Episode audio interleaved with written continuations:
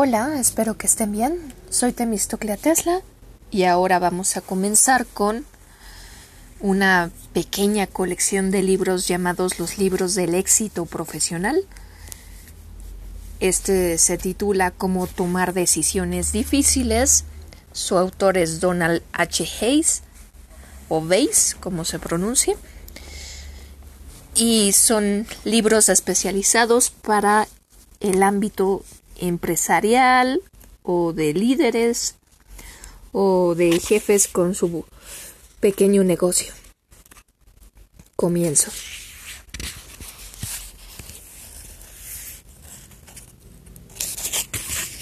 Introducción. Decisiones, decisiones y más decisiones. Decisiones todo el tiempo. Parecería que lo único que hacemos en la vida es tomar decisiones.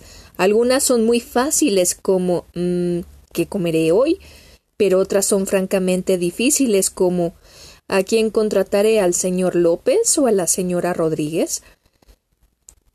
En este libro hablaremos de las decisiones que la mayoría consideramos difíciles de tomar, entre ellas decisiones de negocios que en este mismo momento, mientras usted me escucha, bueno, en, el caso de ustedes me escucha, aquí dice le, deben estarse tomando en infinidad de lugares y, quien, y que sin duda son parecidas a las siguientes.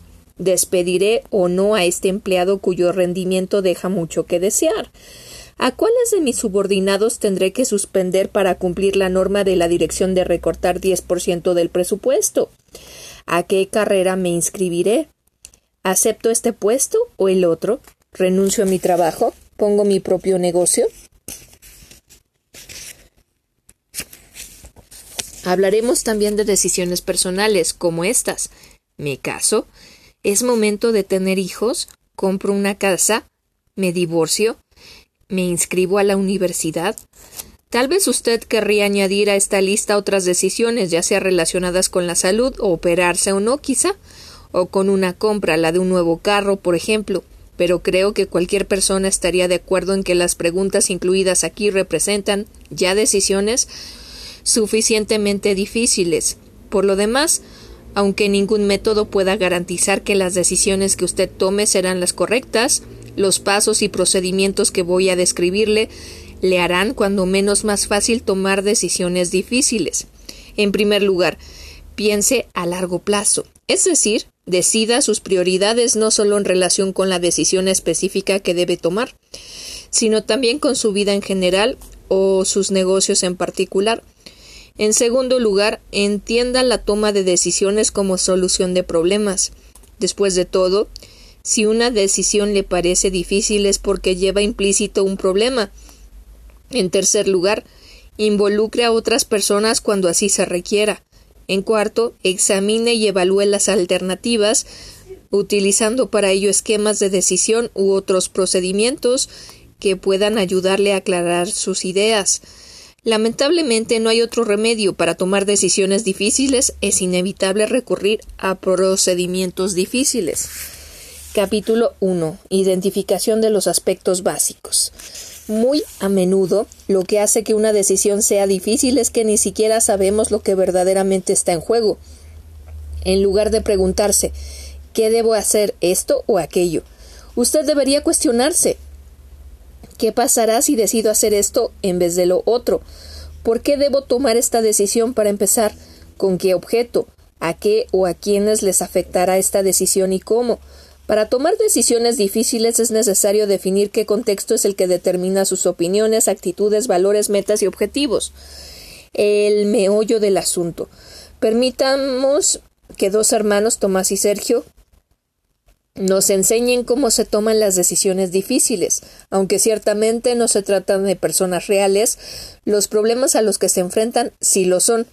Presentaré a los hermanos en un formato de diálogo de diálogo discusión especialmente apto para abordar decisiones difíciles. El diálogo, el diálogo da lugar a discusiones profundas y sustanciosas en las que se comparan opiniones y perspectivas, a veces con el único propósito de que la otra persona acepte nuestro punto de vista, al tiempo que es posible formular las ideas propias con mayor claridad.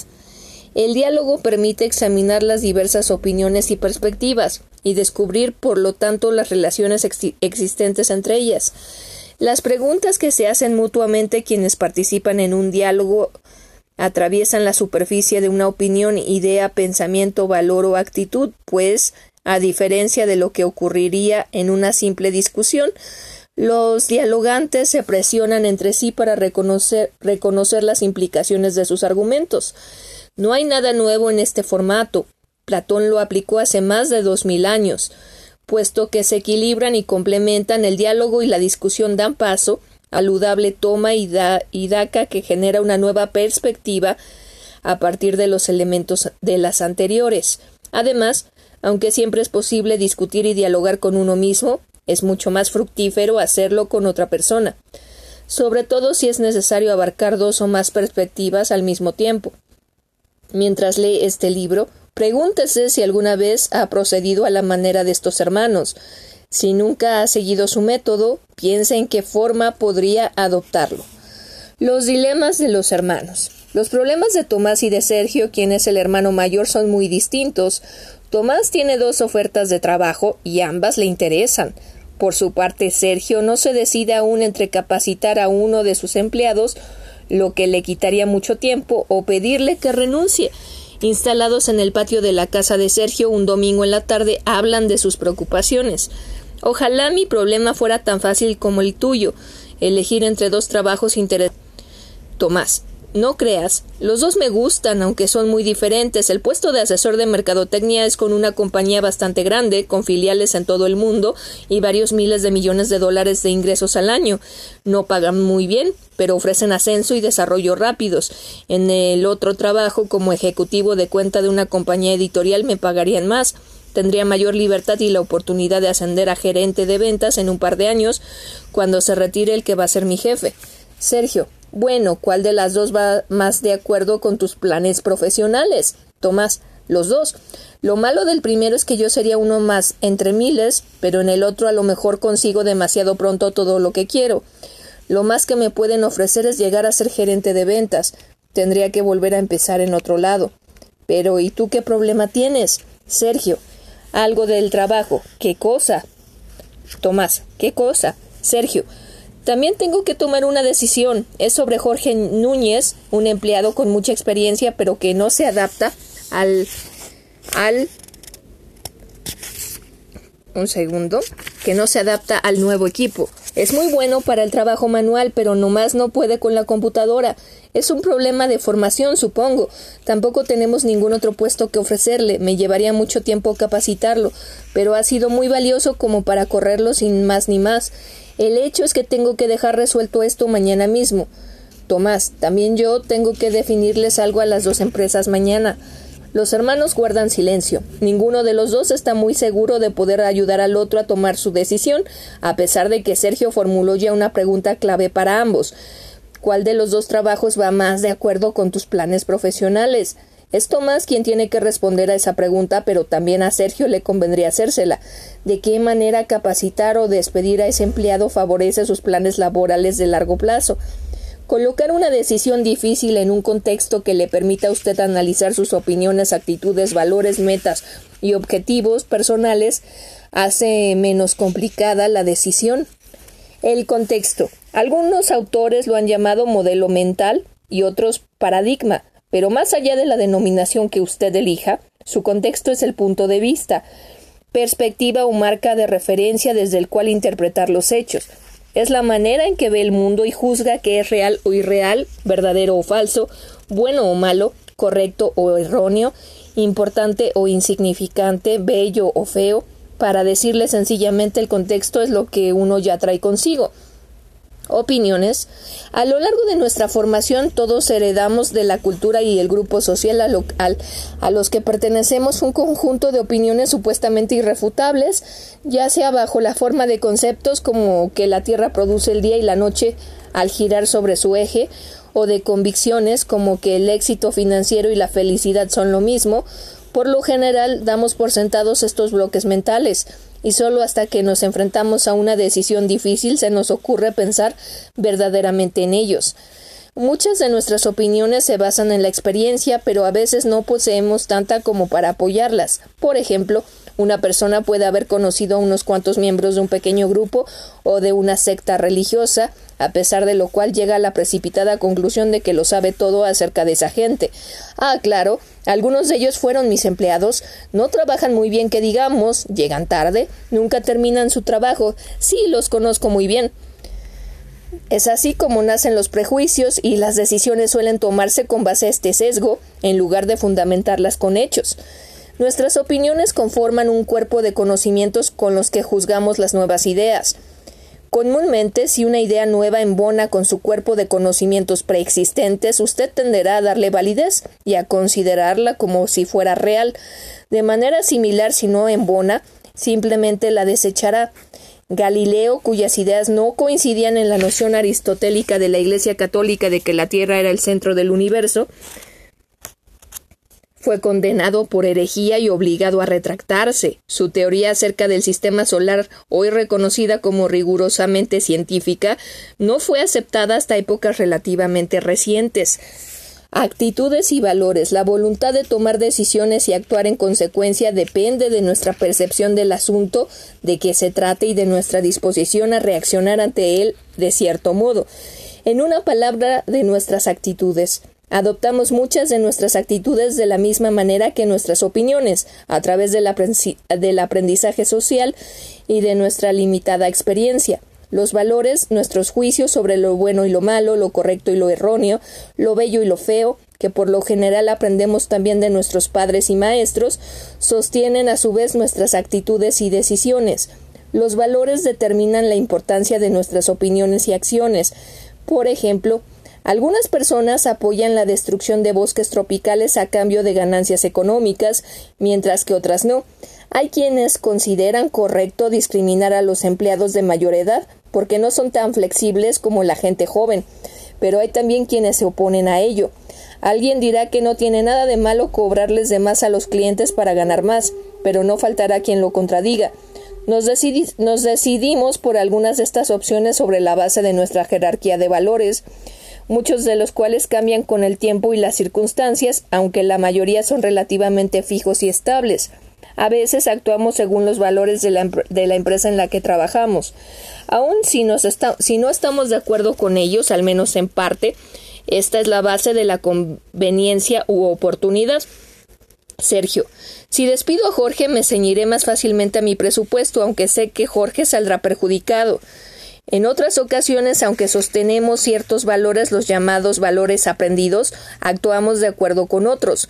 Así sucede siempre con los cursos de capacitación para supervisores y gerentes. Una vez capacitada, la gente vuelve al trabajo llena de buenas intenciones, como las de ser comprensiva, amistosa y justa, pero las olvida la primera señal de crisis.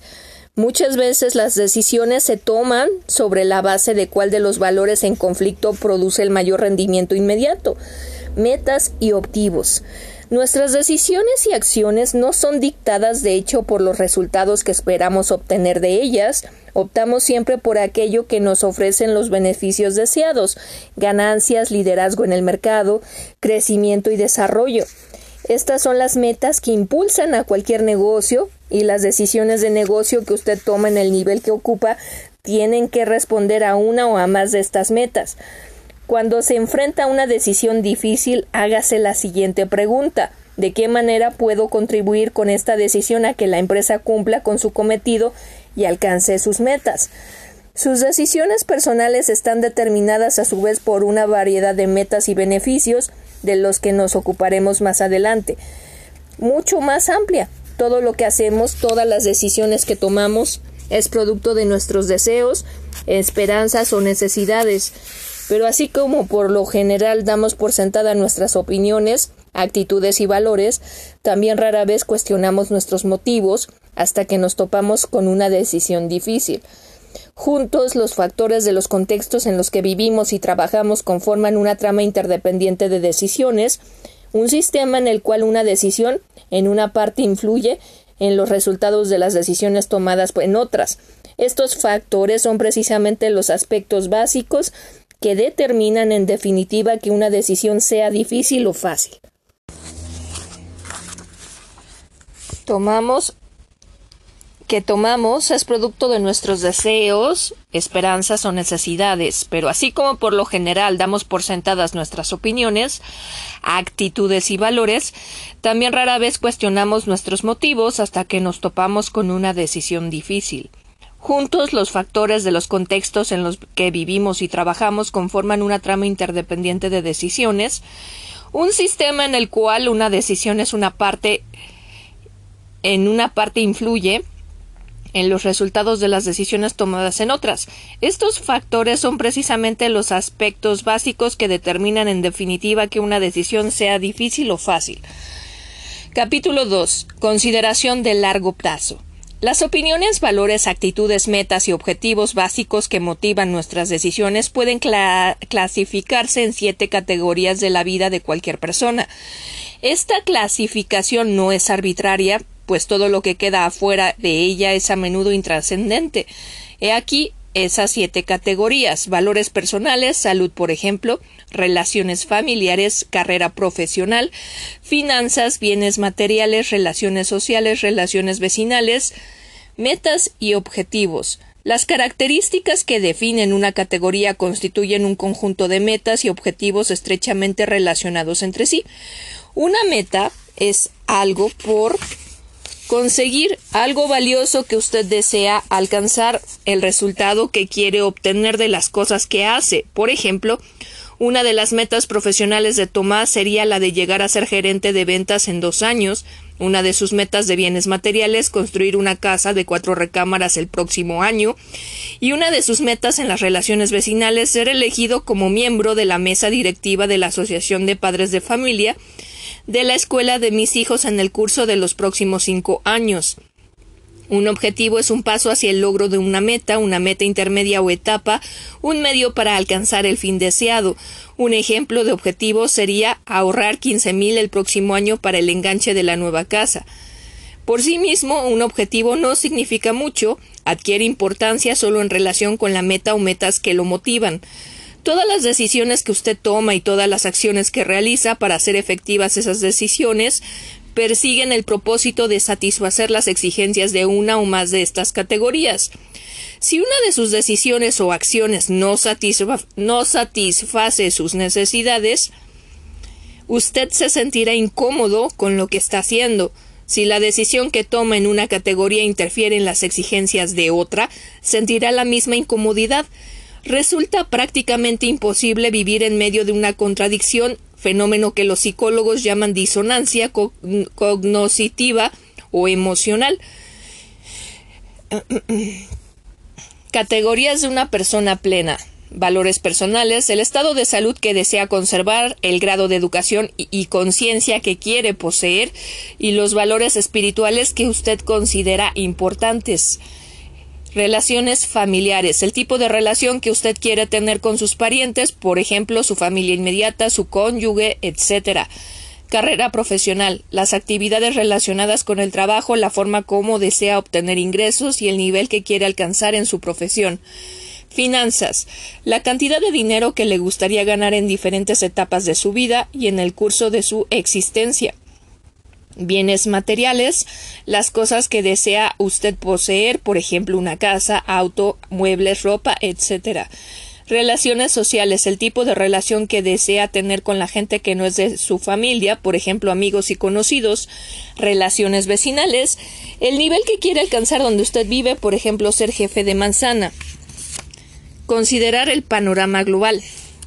Cada decisión, ya sea grande y crucial para nuestra vida o pequeña pero importante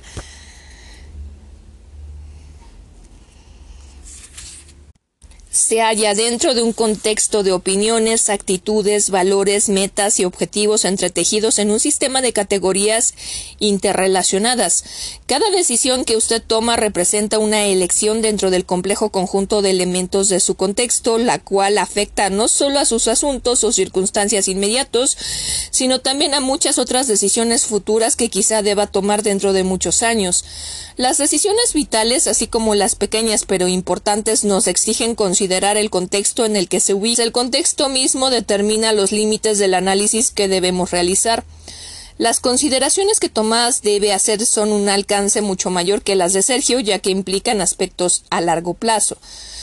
Decisiones vitales. La pregunta de Sergio, ¿cuál de los dos trabajos va más de acuerdo con tus planes profesionales? supone para Tomás la determinación de sus prioridades dentro de las siete categorías de su vida.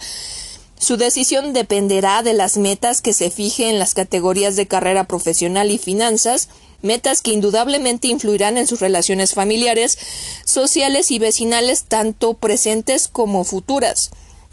Tomás, claro que me atrae la posibilidad de ascender rápidamente con la empresa transnacional, pero esto significaría viajar mucho, tal vez tenga que mudarme de ciudad varias veces en los próximos seis u ocho años, y Tomás, a María no le va a gustar traer a los niños de un lado a otro. Además, estoy metido en los asuntos de la escuela de aquí y soy bastante conocido en la ciudad. Me gustaría estar en la mesa directiva de la Asociación de Padres de la Escuela en un par de años. Todo eso se iría por la borda si tengo que cambiar de ciudad. Y con el trabajo, le dice Sergio, también viajaría mucho, pero no al extranjero, así que no tendría que dejar de vivir aquí. Sergio, ¿Has pensado que a lo mejor María estaría de acuerdo con en que se mudaran? Los niños son chicos y se adaptarían bastante bien a nuevos lugares. Podrían aprender otro idioma o varios. Los viajes ilustran. Tomás, ya lo sé, pero Tomás tendrá que estudiar detenidamente sus, sus, prioridades. Nótese que la conversación se centra en las metas familiares y vecinales. Es obvio que la, decisión de Tomás influirá radicalmente en las decisiones que tanto él como su familia habrán de tomar en el futuro. Si usted tuviera que tomar una decisión semejante, debería considerar sus metas y objetivos, así como los valores que lo motivan. Sus objetivos y decisiones deben relacionarse con al menos una de estas metas o valores, pues de no ser así, podrían convertirse en obstáculos para alcanzar sus metas. Hacer una lista de sus metas puede ayudarle a identificar cuándo y en dónde entran en conflicto unas con otras. Por ejemplo, una de las metas de Tomás en cuanto a sus relaciones familiares podría ser esta pasar más tiempo con mis hijos todos los días. Al mismo tiempo, su meta profesional podría ser esta otra, llegar a ser gerente de ventas dentro de dos años, para lo cual tendrá que trabajar horas extras diariamente. Las condiciones que estas metas implican bien pueden ser un obstáculo para alcanzar alguna de las dos metas concretas y metas abstractas. Todas las metas poseen una de dos cualidades muy diferentes, concreción y abstracción. En el diálogo, Tomás se refirió a metas concretas, ingresos, avances en su carrera, cosas que podemos percibir con nuestros sentidos. Más adelante aludió a metas abstractas, valores familiares, relaciones vecinales, factores que satisfacen necesidades emocionales, Ambos tipos de metas son las retribuciones que esperamos recibir a cambio de nuestro esfuerzo. Aunque no se excluyen mutuamente, a veces un tipo de meta pesa más que otro. La armonización entre las metas suele ser complicada, pues, por ejemplo, en ocasiones tenemos que sacrificar beneficios abstractos, como las relaciones familiares, en función de resultados concretos, mayores ingresos. Asimismo, tampoco solemos darnos cuenta de que las metas concretas y las abstractas a veces pueden apoyarse o eslabonarse unas con otras. Por ejemplo, la mayoría de las metas profesionales están ligadas a metas financieras y lograr estas pueden favorecer nuestras relaciones familiares y vecinales, así como la adquisición de más bienes materiales. Pero, sobre todo, el hecho de que usted alcance sus metas concretas puede redituarle en el beneficio abstracto de un fortalecimiento de su autoestima, las preguntas a las que Tomás debe responder para ubicar su decisión en el contexto en el que habrá de tomarla aparecen en lo siguiente. El contexto para tomar una decisión. ¿Cuánto favorece una decisión en particular a mis metas y objetivos generales? ¿De qué manera esa decisión influirá en mis metas y en la posibilidad de que las alcance? ¿A quién y cómo le afectará mi decisión? ¿Cuáles serían las consecuencias positivas y negativas de no tomar ninguna decisión y dejar que las cosas como están? ¿Cuáles serían las consecuencias positivas y negativas de hacer algo sea lo que sea? Antes de continuar su lectura, hágase de lápiz y papel para realizar el ejercicio que se incluye, el cual le ayudará a clasificar sus metas. Las decisiones importantes. Definir sus motivaciones personales le será muy útil a Tomás, pero no tanto a Sergio, puesto que su problema es diferente. El asunto que debe resolver no es vital para él, es decir, su decisión no influirá mayormente en su vida personal, aunque sí en la de Jorge Núñez, la persona directamente afectada a la que debe despedir. De cualquier modo, se trata de una decisión importante porque sea cual sea la resolución a la que Sergio llegue, esta les afectará a otras personas, a su departamento y a su compañía. Así, su elección se ubica en un contexto colectivo de manera que también debe responder algunas preguntas importantes con el fin de precisarlo. Tomás, ¿qué pasaría si despides a ese tipo? Sergio, perdería un empleado que, que sabe todo sobre la em-, perdería un empleado que sabe todo sobre la empresa. Lleva ahí diez años desde que salió de la preparatoria. Además tiene una familia que mantener. Tomás, si hizo la preparatoria, ¿por qué dices que su problema es de formación? Sergio, un certificado no garantiza que se tenga mucha habilidad para la lectura o las matemáticas. No es que Jorge no sepa leer, por supuesto, sino que el manual de operación de la computadora es muy complicado. Le ha echado muchas ganas, pero no pasa de lo básico y no puede realizar las operaciones complejas. Tomás, ¿qué tan importante es la computadora? Por lo que se ve, hasta ahora no la había necesitado para hacer bien su trabajo. Sergio, eso fue antes, ahora es diferente. Nos están exigiendo más productividad y calidad. No puede seguir así. Tomás, ¿qué opina de esto la dirección de la compañía? Sergio, me pidieron que le llamara la atención en su última revisión trimestral, cosa que hice. Jorge sabe lo que tiene que hacer, pero no da la talla. Tomás, no, lo que quise decir fue que espera la dirección que hagas en este caso. Sergio, la política de la empresa, la idea es ser leales con los empleados, pero exigiéndoles al mismo tiempo un rendimiento muy alto. En realidad, esto último es más importante que lo otro. Tomás, ¿qué pasaría si le dedicaras más tiempo a Jorge? Sergio, descuidaría mi trabajo, además de que los otros empleados podrían sentirse un tanto relegados. Tomás, ¿puedes permitírtelo? Sergio, no, pero caray, Jorge es muy buena persona y conoce el trabajo. Además, no me gustaría nada afectar a su familia. Tomás, los negocios y los sentimientos no se llevan muy bien que digamos. Sergio, ese es mi problema, pero si despido a Jorge también voy a salir perdiendo. Conseguir al nuevo empleado, las entrevistas, elección, capacitación, asesoría. Todo esto lleva mucho tiempo y dinero. Además, desde que se le contrató hace diez años, su salario base es más bajo que el que tendría que pagarle ahora quien lo sustituya. Lo hablado hasta aquí por los hermanos son los pasos que cualquier jefe debe seguir para saber qué hacer con un empleado que no está rindiendo lo suficiente. En este proceso se llega a la pregunta ¿qué hago con esta persona? Solo después de haber respondido muchas otras, entre ellas, ¿Cuál es la política de la compañía con empleados de bajo rendimiento? ¿Y hasta qué punto capacitar esta persona coincide con los planes de la empresa? Así las preguntas que Tomás le hizo a Sergio van en la dirección correcta. Estas preguntas incluyen preguntas generales relacionadas con el trabajo, relacionadas con el trabajo. ¿Cuál es el problema? ¿De qué manera entorpece el cumplimiento de sus responsabilidades y de otras personas, así como el de las empresas en su conjunto? ¿Cuáles son las políticas y procedimientos de la compañía respecto a este tipo de problema? ¿Qué pasaría si no hace nada? ¿Cuáles serían las consecuencias positivas y negativas de ello? ¿Cuáles serían las consecuencias positivas y negativas de emprender cualquier tipo de acción? Como puede ver, las preguntas que Sergio tiene que contestar son semejantes a las de Tomás. Para tomar su decisión no tiene que analizar todas sus motivaciones personales, pero sí considerar todas las condiciones de su papel como jefe. Luego de lo cual las consecuencias de su, las consecuencias de su decisión, cualquiera que ésta sea, le saltarán a la vista. Tener en cuenta el panorama general es uno de los pasos principales. Oh, oh. Un segundo. Tener en cuenta el panorama general es uno de los pasos principales para tomar una decisión difícil, pero es solo uno de, esos varios grandes pasos. Enseguida debe usted identificar el problema real, pues de otra manera no podrá resolverlo.